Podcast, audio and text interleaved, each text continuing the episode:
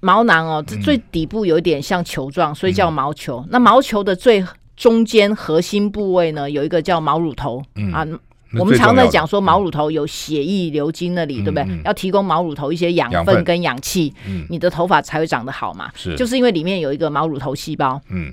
那毛乳头细胞它长得好的时候呢，你的头发就会长得粗。是。那毛乳头细胞呢，它长了之后呢，它也会分泌一些生长因子，让旁边的角质细胞跟黑色素细胞长得更好。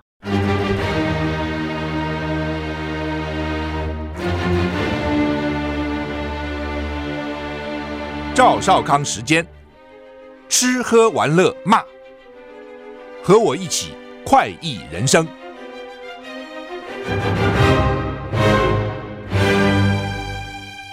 我是赵少康，欢迎你来到赵少康时间的现场。我们今天很难得请到黄秀琴博士啊，在我们现场啊，黄博士你好。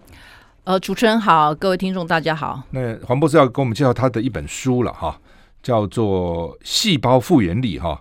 那发线抗白的毛囊再生秘密，就是发线就是出现头发吧，发现的线，嗯、对不对哈？对，跟抗白哈白头发的，主要是毛囊的再生密码哈。独步全球的头皮活磷抗老新技术，让头发自己变长，自己变乌黑。那这是书名哈。呃，黄博士是清华大学的生命科学研究所的博士哈。那你曾经在农业科技研究院跟台湾动物科技研究所做研究员，那是。那是农委会的吗？对，农委会旗下其实那个呃农业科技研究院，简称农科院嘛，是在二零一四年成立。是，其实它是为了要做那个呃农业科技化、产业化的平台。是是。可是它的前身呢，就是呃台湾动物科技研究所。哦。那台湾动物科技研究所前身就是台湾养猪科学研究所。然后养猪研究所。对对。嗯，因为台湾的这这个生物科技啊，或是这些动动植物科技啊。还有各地的什么以前的农业试验场什么，其实蛮厉害的，对不对？对，台湾农业这个没有错，找到不少的新的产品嘛，哈。其实那个台湾动物科技研究所在呃二零零二年的时候有发表一个全球轰动的技术，嗯，就是那个呃双基因转殖的复制猪，是是。那其中一个我们做的基因呢，就是乳铁蛋白基因，嗯，那因为这个乳铁蛋白。在一九六几年被发现的时候，发现它的功能非常非常的多。乳铁蛋白，对，嗯，是，对啊，我也想到，突然想到，我也差点跑到你你们类似的机构去。我那时候美国回来的时候，我一个老师在普新的茶叶改良厂，我说你要不要来？你要不要来？我说去，我现在搞不好就变成茶叶专家了。没错，没错。好，那呃，所以后来你们你们现在这个等于是寄转出来了，是不是？是是寄转哈，嗯，寄转出来。那呃。到底，因为你这本书前面先讲说为什么会掉发啦，为什么头发会变白，然后等等，嗯、要不要先跟我们讲讲为什么？很多人很烦恼啊。为什么？嗯，或是那个头发原来粗的会慢慢慢变细啦，变细的慢慢就掉了，这样。通常讲的比较通俗一点就是老化。老，因为我们但是有些年轻就这样了。那是遗传。OK，所以它有老，有可能是遗传，有可能是老化。是，嗯。那我们最通俗就是遗传跟老化嘛，对不对？嗯、譬如说遗传就是。遗传性秃发嘛，就雄性秃就遗传性落发。嗯嗯嗯、其实我们现在走在路上，看到百分之九十的落发呢，你看到这样看一眼望过去，落发百分之九十的因素都是遗传性落发，就是我们讲雄性秃。嗯，啊，这是占最大宗，遗传因子决定的嘛。嗯、那很多人都会觉得说，反正我一定会秃，对不对？嗯、没救啦。嗯，可是千万不要有这种观念，还是有救，还是有救。为什么？因为有有这种基因的人哦，有些人是两年就秃光，哦，有些人是二十年就秃光，那当然要二十年是，嗯，所以你就要想办法，你知道你有这种基因，那你怎么知道你有这种基因？你看你爸爸嘛，舅舅嘛，对不对？哦，父亲母亲那边，对，哪边影响比较大？最直接其实一半一半啦，对，因为一一半来自妈妈，一半来自，对啊，对啊，嗯，好，那呃。就对，当然有几个。第为什么女性比较少？女性秃发比较少，秃发比较少，掉掉头发，但也有了。我看有些女性也有掉。因为会秃发呢，最主要为什么会雄性秃？还是跟男性还是跟跟荷尔蒙？对，雄性荷尔蒙。我们讲睾固酮有关，嗯嗯、那睾固酮最主要是因为睾固酮它会受到细胞里面的酵素去转化，嗯、变成一个更强的睾固酮，叫二氢睾固酮。哦，这个增强了它的效果。对，这个二氢睾固酮它会攻击毛囊底部的细胞，嗯、让你的毛囊萎缩。嗯、就一直停留在那个休止期，就不长了。对，不长。所以全世界在开发生发产品呢，就是想办法让你的毛囊呢从萎缩状态，就是我们讲的休止期，让它重新进入成长期，那它就成功了，让它活过来就是。是，但是很少成功，对不对？其实也不会啦。现在美国 FDA 有认证的几个药物嘛，那是药嘛，那是药，对，对，是可以做到。可是其实效果不彰。为什么会效果不彰？还是会牵涉到你很多的外在的因素嘛？一个是遗传造成，一个是外在，譬如说你的生活作息、压力啊，还有气候，还有那个什么，我们现在常在讲 PM 二点五嘛，空气污染，很多的因素都会影响。会去伤害你的毛囊。是你这是不是有提到了哈？我想再请教你，嗯，就是说呃，你说有人误会，市场大部分都误会，说雄性秃秃头的人呢，男性荷尔蒙比较强，所以比较有男男子魅力，好像不是这样，对？不是不是，那为什么为什么以前会这样？大家觉得哇，雄性秃人一定男男性荷尔蒙多，为什么会这样？因为其实以为是说是雄性荷尔蒙造成的，的确是雄性荷尔蒙造成，嗯、可是最关键的是那个酵素，嗯。酵素要把那个男性荷尔蒙转化成我刚刚讲更强的二氢睾固酮去攻击毛囊。是。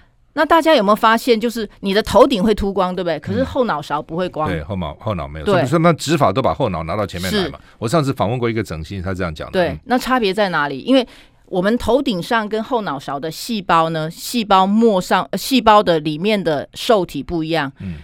后脑勺的受体呢，比较不会接受二氢睾固酮。嗯。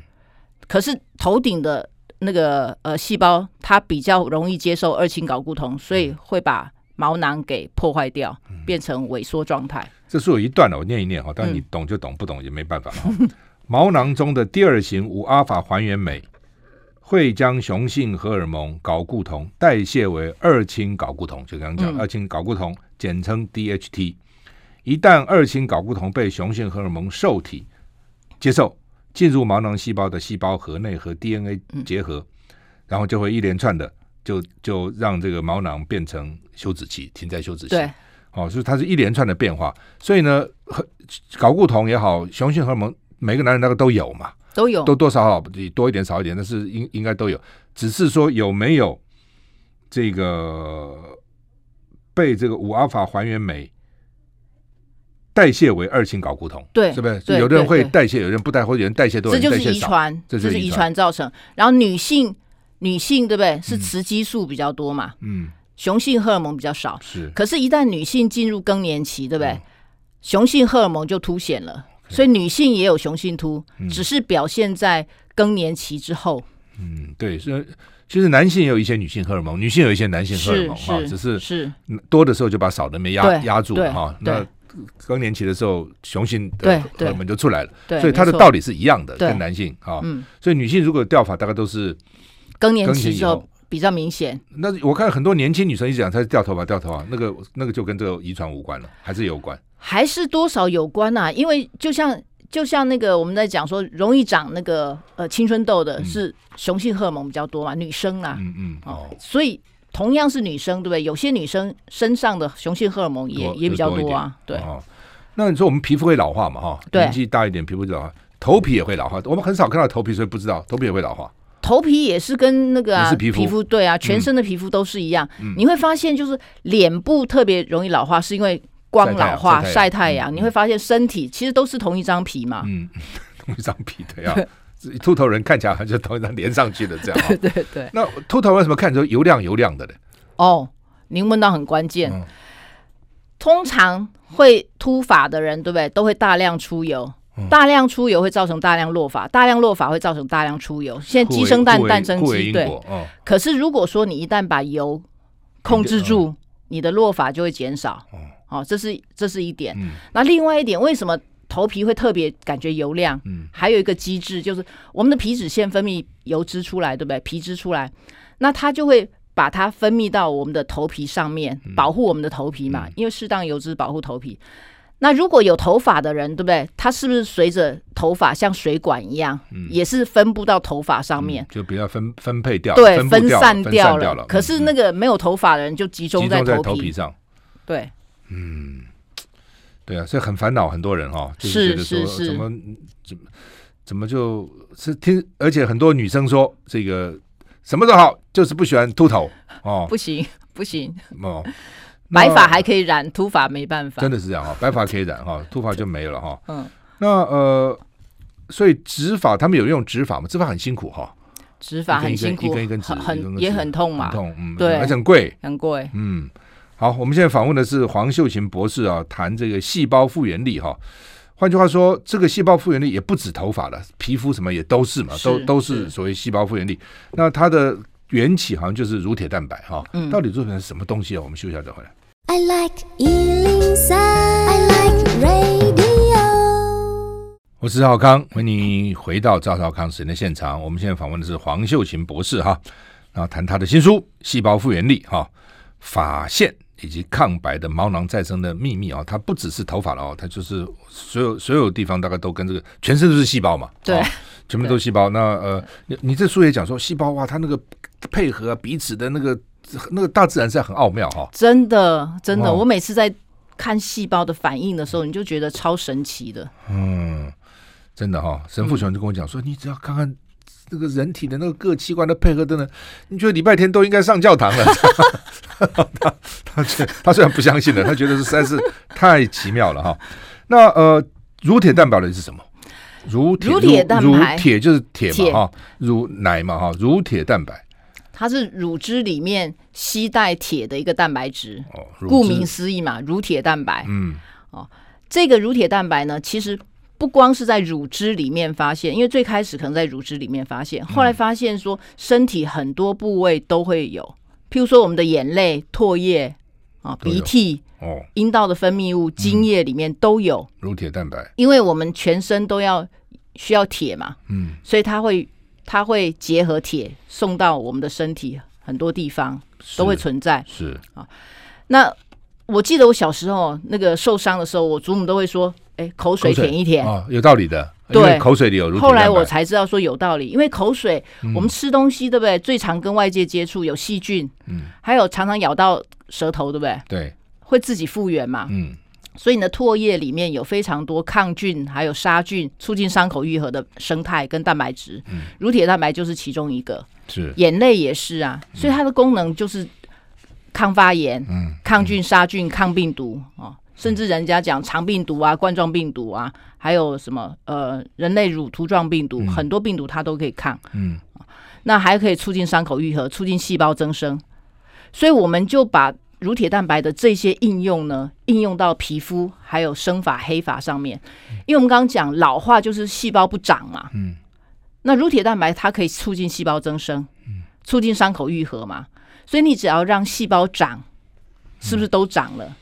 就再生，嗯，就是利用这些原理。还有我们我们很多地方都有伤口嘛，对不对？嗯、会发炎反应。嗯、那乳铁蛋白是抗发炎的一个蛋白质。嗯，红肿热痛都是发炎反应。是，这就是为什么说你有伤口有伤口出现的时候呢，你擦了乳铁蛋白，很多你痛红肿热痛全部很立刻就消了。嗯嗯，那有伤口很快的，因为它促进细胞增生嘛。嗯、那你的细胞就一一层一层长上来。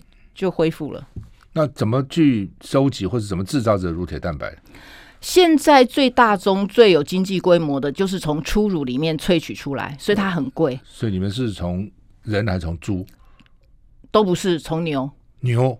那你的书有说开始你们从猪开始来研究是吧？对，因为养猪科学早期叫做台湾养猪科学研究所嘛，所以那时候呢是从猪乳，我们还还发明了。有专利的那个榨乳机是榨猪奶的，哦哦、不用不用手去挤了，因为人家是榨牛乳嘛，哦、对不对？我们还特别榨猪乳，所以还做了那个呃基因转植猪啊、复制猪啊，嗯、让它生产可以生产更多的乳铁蛋白，嗯嗯，来运用。可是再怎么生产，你养猪不是专门来榨榨猪奶的嘛？所以后来呢，就是。从牛奶来还是最快的，因为有专业的这些公司，像纽西兰、法国、日本都有专业的公司在萃取乳铁蛋白，因为他们乳汁量比较多嘛。那所以牛牛本身奶也比较多了哈。对。那呃，是是一定要初乳吗？还是怎样？不一定，初乳含量比较多。哦、所谓的初乳呢，就是泌乳，妈妈生下小 baby 开始泌乳的第一个礼拜，有些人讲第二个两个礼拜以内所分泌的乳汁就是初乳嘛。嗯、所以里面含有的所有的功效型的生态蛋白质、荷尔蒙都是最高的，嗯、所以那萃取最有效率嘛。嗯、一旦之后变成常乳，对不对？它的所有营养价值就变低了。所以初乳跟常乳的倍数呢，大概差了十倍，差那么多。嗯，哦。所以要从现在就从牛来，对牛，对然后呢，提提炼出来以后呢，做什么？提炼出来，因为我们对乳铁蛋白的了解已经很比较深入了嘛。刚刚讲说它可以抗发炎、抗菌、杀菌、抗病毒，对不对？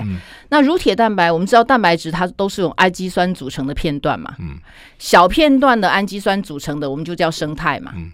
好、哦，那如果长片段、长链的氨基酸组成的片段，经过适当的折叠，有球形的、啊、杆杆状的各种形状，有功能性的，我们就叫蛋白质。嗯，好，那我们乳铁蛋白呢？其实它大概有六百九十个氨基酸组成的一个蛋白质。嗯、我们、哦、因为它功能很多，对，嗯、所以我们要深入去研究，对它到底哪一个片段是不是有特别的功能？嗯，所以我就把整个氨基酸的序列拆解嘛。嗯去分析哪一段是抗菌的，哪一段是抗发炎的，嗯，哪一段是促进生发，哪一段是促进黑发，嗯，所以我们就利用这样子的生态片段做各式各样不同的应用，这样子就应用不完了。所以光一种就一个乳铁蛋白就可以开发成不同功能的产品就是了。对，对，对，对，哦，利用它的生态衍生的生态，因为我们讲氨基酸可以有各式各样的组合嘛。嗯，嗯，所以你们最早并不是为了头发，是为了。伤口，伤口，对，哦，因为很早期，呃，台湾动物科技研究所有执行那个，呃，经济部的一个科专计划，嗯、叫做人工皮肤，嗯、所以那时候我们就朝人工皮肤、皮肤的再生去研究。嗯烧烫伤要怎么让它好嘛？还有伤口要怎么让它快速愈合？嗯、所以后来就想到说说，哎，乳铁蛋白来试试看，嗯、因为它抗发炎的效果非常好，嗯、那是不是可以促进伤口愈合？所以我们就在、嗯、那时候 早期就在小鼠身上测试嘛，结果它伤口复复原的非常好。嗯、那它伤口复原好的时候呢，那时候 我跟我们所长做简报嘛。嗯那他就看到最后一张投影片打出来，小鼠背上伤口好了嘛，毛就长出来嘛。那伤口没好，本来有毛，有伤口就不长毛，这样。对，那他就说：“哎，那个长毛了。”嗯我说：“报告所长，我不是做长毛的实验，我是做伤口愈合。我说伤口愈合好了，毛自然就长出来。我们不是认为理所当然吗？”不是。后来我想想，不一定这样。嗯，也许所长讲的是对的，搞不好他是真的可以针对生呃长毛，嗯，所以再去设计一个实验，嗯，测试看看它是不是真的可以长毛，这个可以，对，哦，所以乳铁蛋白这么有效，对，后来我们就申请了美国专利嘛。那我如果把那个人啊，嗯，或是牛啊、猪啊的刚生下来小 baby 头两个礼拜的奶，我的每天用来洗头有没有用？搞不好有用。搞不好有用，是可是你还是会承负担一些风险。就是说，乳汁里面对不对？奶里面含有很多其他脂肪，还有大分子的蛋白质，嗯、还有其他你的毛囊可能不需要，你的头皮可能不需要，插上去是不是毛囊阻塞了？怕这样子？对，哦，所以还是要萃取就是了，是要把它萃取出来。是，嗯，这很有意思哈。好，那么我们现在访问的是黄秀琴博士来来谈他们到底怎么发现呢？这个乳铁蛋白到底有什么功效？然后怎么把这个功效呢能够应用？哦，我们继续再回来。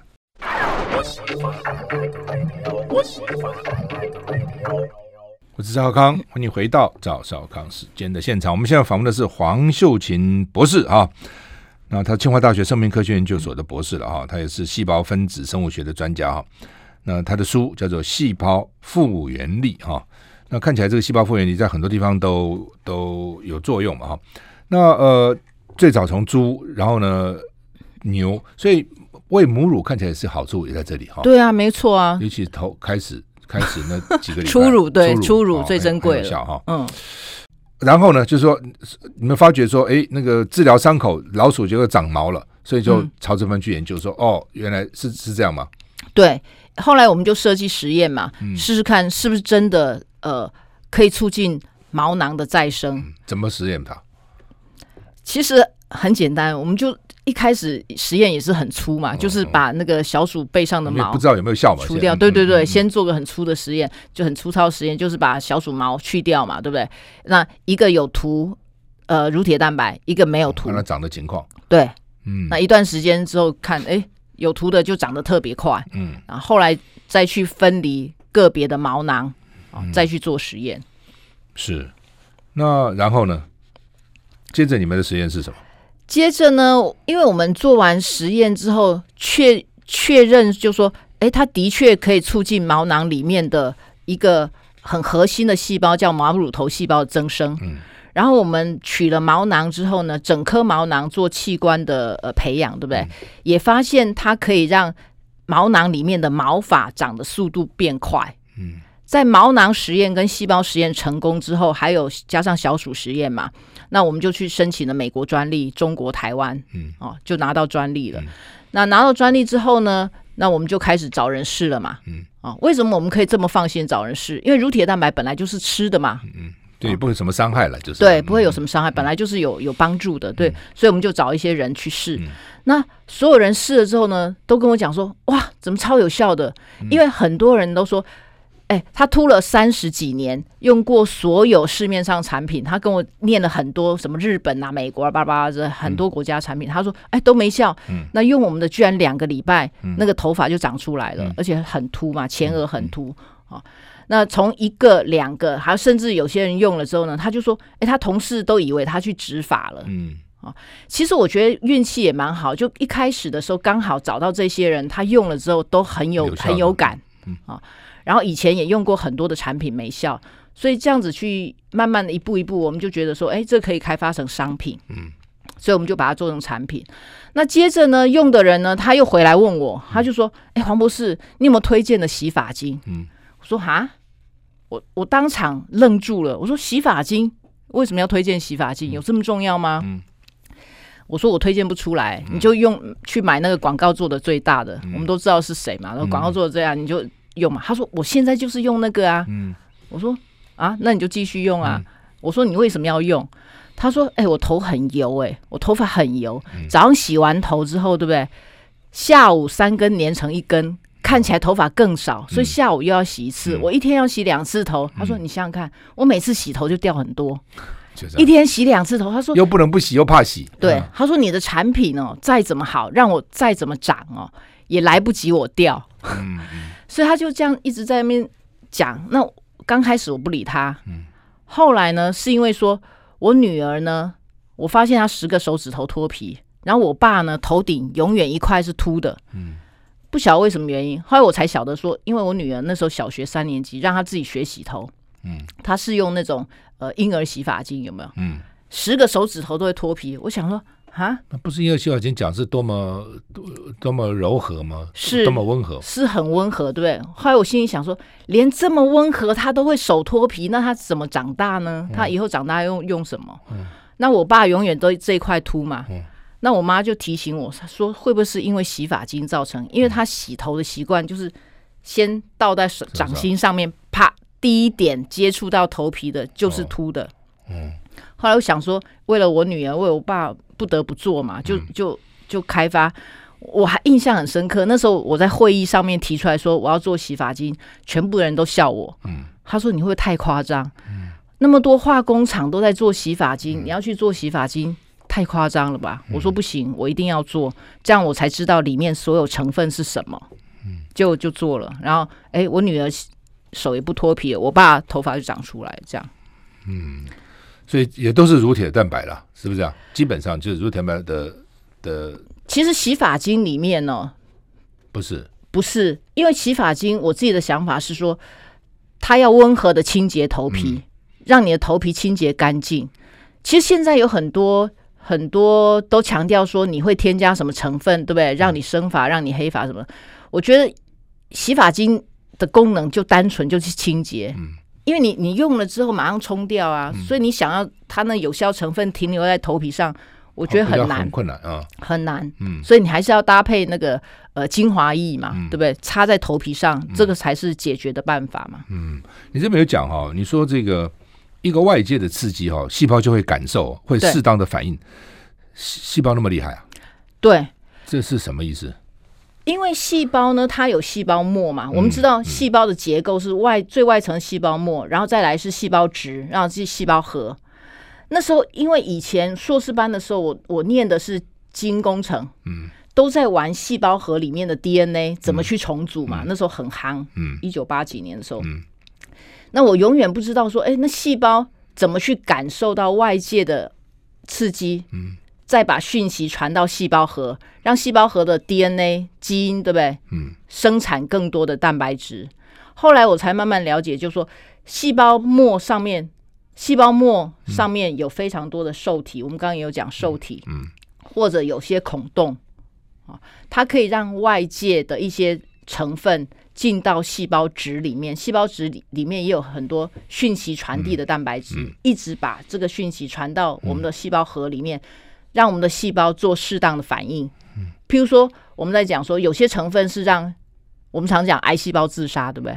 癌细胞为什么会自杀？就是它感应到外界有不好的，我们细胞也会自杀。它感应到外界不好的成分进来了，它让 DNA 做出来，让我们的基因做出来是不好的蛋白质，所以它复制出来的是不好的细胞，它就要启动自杀机制。让这个受损，对，让这受损的细胞自我毁灭，不要继续遗传下去、复制下去。嗯，所以其实细胞蛮聪明的哈，很聪明。所以我们要怎么好好照顾我们细胞？你这边也讲了什么环境啊、作息啊、什么什么抽烟啊、什么一堆，都都有影响。真的是老生常谈。其实实际上讲起来是老生常谈，可是就是必须要做。必须要做，我们常常在讲什么运动啊，对不对？运动啊，然后做生活作息要正常啊，补充适当的营养，其实都是最基本的啦。嗯，这本书啊，我这前面在讲那个这些原理嘛，哈，嗯，那后面你有比如有些机制了，比如说抗突法这种机制说明，那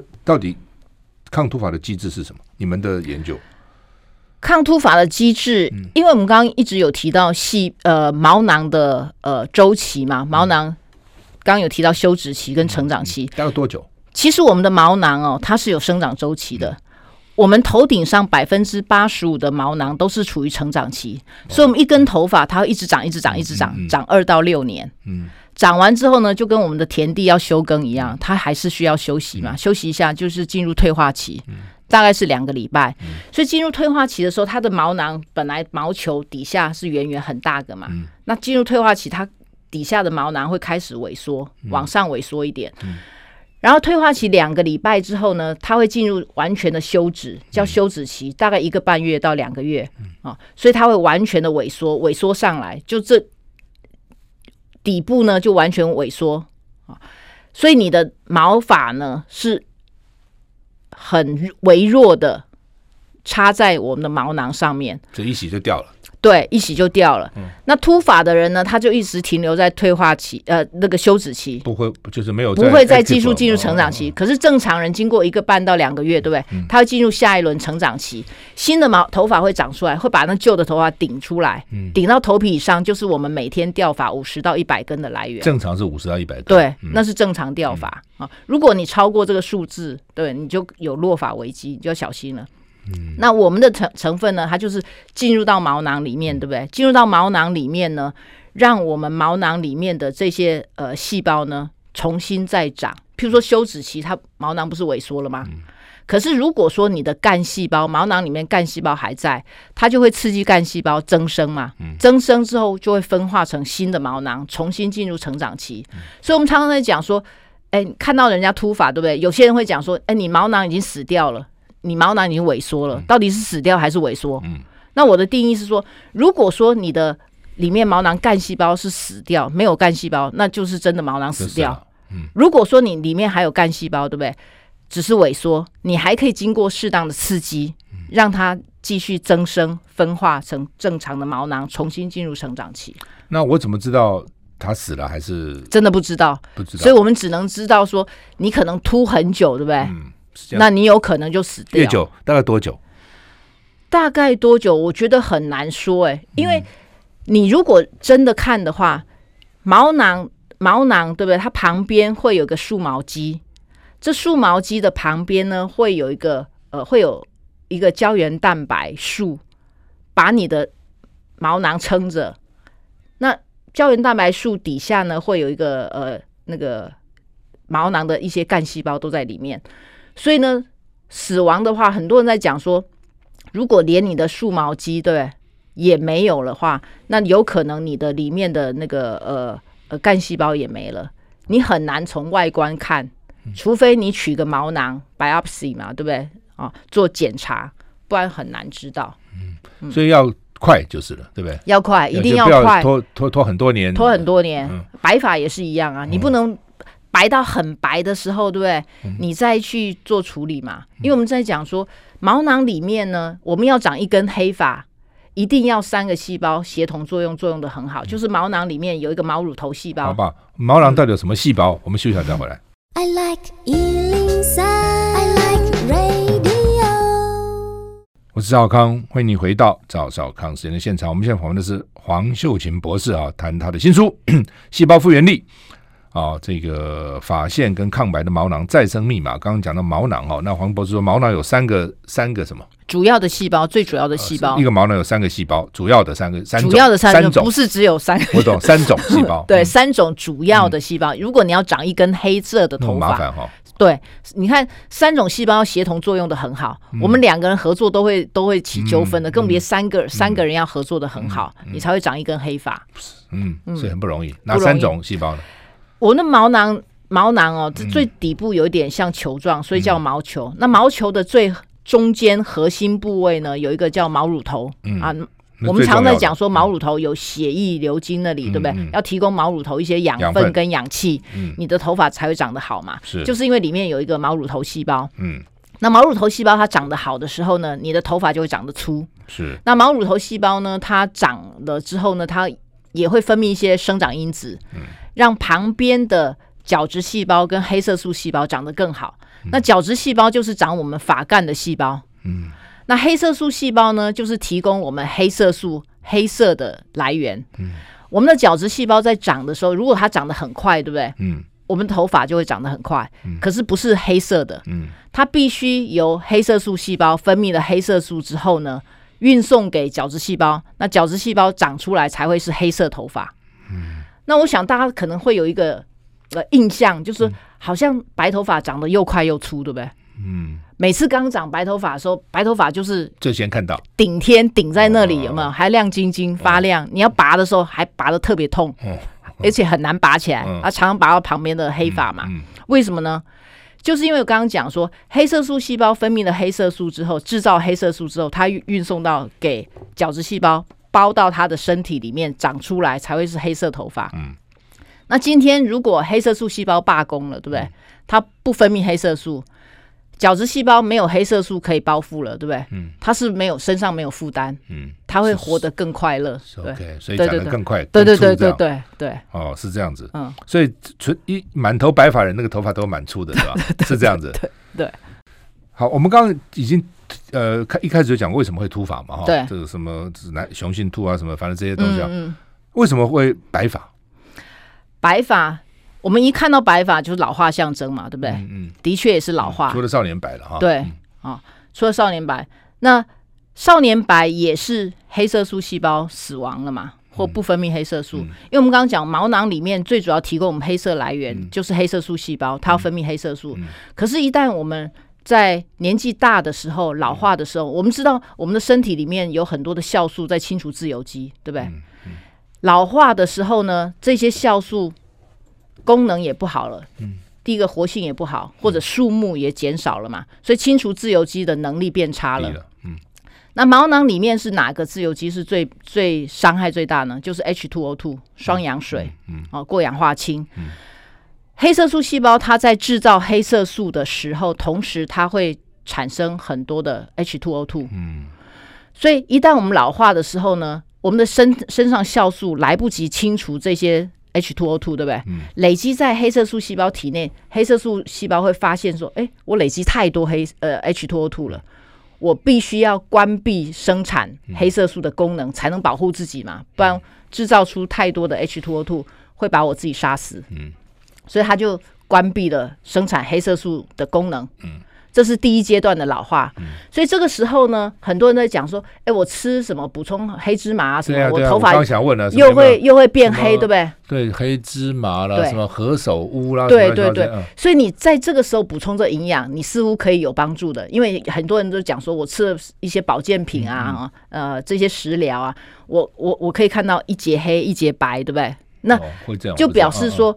就是黑色素，黑色素细胞数目还在，黑色素细胞还可以，只是要关闭功能，对不对？嗯、你现在给它适当的营养补充，对不对？清除了你身上黑黑色呃自由基嘛，对不对？那它可能开始又制造黑色素了，所以你看得到白黑发在产生。可是等到你第二阶段老化，你更老了，对不对？嗯，嗯连黑色素细胞都被杀死了。嗯，哦，太多 H two O two 黑色素细胞被杀死了。嗯。那你毛囊里面的黑色素细胞数目根本就不够了，嗯啊，所以你这个时候呢，想要要做的就是我们现在要做的，就是让黑色素细胞的数目再增加，嗯，让黑色素细胞复制嘛，嗯，更多维持我们毛囊里面足够黑色素细胞数目。那如果说最老最老，对不对？老化到没有。里面毛囊里面完全没有黑色素细胞，是不是你再怎么去刺激都没有用了？嗯、黑色素细胞、干细胞如果完全都没有，嗯、你再怎么用吃的、用擦的、用各式方法，嗯、它都不会再生了。对，嗯、所以我常常在提醒，就是说你要做抗，我们在在讲抗白发，就是要延缓白发的产生，因为你老化是必经的过程，你只是要抗抗白发产生，所以你要提早使用产品。嗯那我们一般黄种人在正常老化是四十岁开始长白发嘛？嗯、你可能在这个阶段之前，那因为也有遗传关系嘛，有些人更早一点，有些人更晚一点。可是在这个时间点呢，如果你提早使用一些保养保养品，对不对？延缓你黑色素细胞数量减少的话，维持它有正常的细胞数目，嗯、那你就会持续的产生黑发嘛。嗯，好吧，回到基本上就是。你这边有个图嘛，哈，嗯，在在哪一页啊？在这个六十三页啊，就是毛细血管养分会到呃毛乳头里面哦，然后呢，这边还有角质细胞跟黑色素细胞，我们刚讲的，对，所以乳铁蛋白里面的成分，就是说它有一部分可以让毛乳头细细胞活化，一部分让黑色素细胞活化，这个意思吗？它可以让这三个细胞都活化，OK，因为我们刚才为什么？为什么？因为我们刚刚在讲说，乳铁蛋白它有，我可以把它分成不同的生态片段。嗯，那有些我们就就筛选出来，有些片段它可以促进毛乳头细胞的增生，嗯、有些片段它是促进角质细胞增生，那有些呢促进黑色素细胞增生。嗯、那我们刚刚讲，刚刚讲说黑色素细胞数目增生，对不对？嗯、黑色素细胞数目够还不够？嗯，它还要做工。如果一个人在那里罢工，对不对？嗯他没有生产能生产能力也没用嘛。所以你还是有些我们的生态，它就可以促进黑色素细胞分泌更多的黑色素。嗯、OK，好，所以这个一看还是回到基本，一切都是乳铁蛋白哈。是，这东西是那么好哈。好，到底这个怎么样维护我们的，让我们的细胞有复原力了？其实你们谈的就是让细胞有复原力哈。我们休息再回来。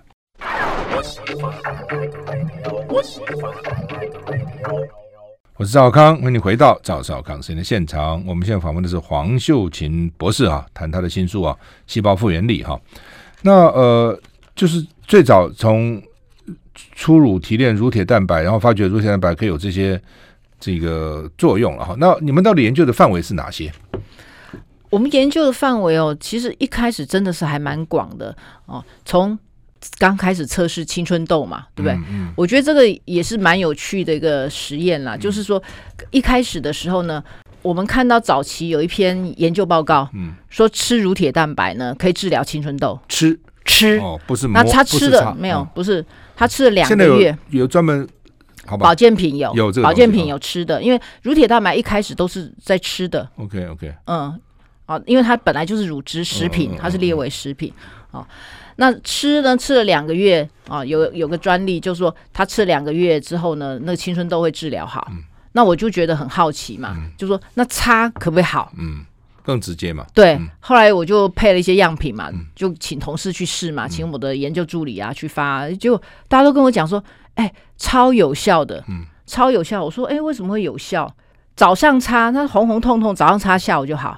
如果是你是肿大包，那个脓快要出来了，有没有？擦了之后呢，促进你那个排脓，然后呢有伤口，很快伤口就愈合。我一开始那时候还在扬州研究所，还是在在台湾动物科技研究所。Okay, 那时候就觉得很好奇，为什么会这么有效？因为每个用的人都说好很有效。那我们知道造成青春痘的是有一个叫呃痤疮丙酸杆菌。嗯。第一个想想法是说，它可不可以杀这个菌？嗯。啊，杀了菌就就可以抑制嘛。后来我们去做实验，发现杀菌不是它最主要功能，应该是抗发炎。Okay. 所以才会又去模拟的动物实验，它到底是不是抗发炎啊？那要造成发炎反应啊，造成发炎反应，免不了要让它造成伤口嘛。嗯，所以这两为什么会发炎？为什么会发炎？就有伤口，有伤口一定会有发炎反应，嗯，因为这是细胞。身体在保护保护自己，保护自己的机制，嗯嗯嗯、因为它发炎反应是个讯号，嗯、叫免疫细胞过来这个地方，要去清除细菌，清除这些外来侵入的物质，对，所以会产生发炎反应。可是发炎反应一定要适当的终止，如果没有终止的话，它就一直会处于慢性发炎，你伤口就不会好。可是如果你适当的把它终止掉，它就会进入下一段细胞修补的阶段，细胞就会增生。所以我们就开始去研究，就说，哎，乳铁蛋白到底作用点是在哪一个阶段？嗯，哎，发现它真的太好了。你知道，有伤口的时候，对不对？有伤口的时候，你插上去，它在伤口形成一个保护层，避免二次感染细菌的感染，哦，形成一个保护层。然后它又深入到我们的伤口里面，终止发炎反应。嗯。因为你一有伤口的时候，你一定有发炎反应嘛，你要赶快把它终止掉，红肿热痛就减少了嘛。那你有伤口的时候，不是有个凹洞吗？细胞被破坏了嘛，对不对？那乳铁蛋白进到伤口里面的时候呢，它又促进细胞增生。那我们的皮肤里面呢，有胶原呃纤维母细胞跟角质细胞，所以它可以促进这两个细胞增生。我们知道纤维母细胞它还会分泌胶原蛋白，所以胶原蛋白会像钢筋，嗯。细胞就一层一层铺上去，伤口就好了。所以利用这样子，我们这样子看到是不是细胞修补嘛？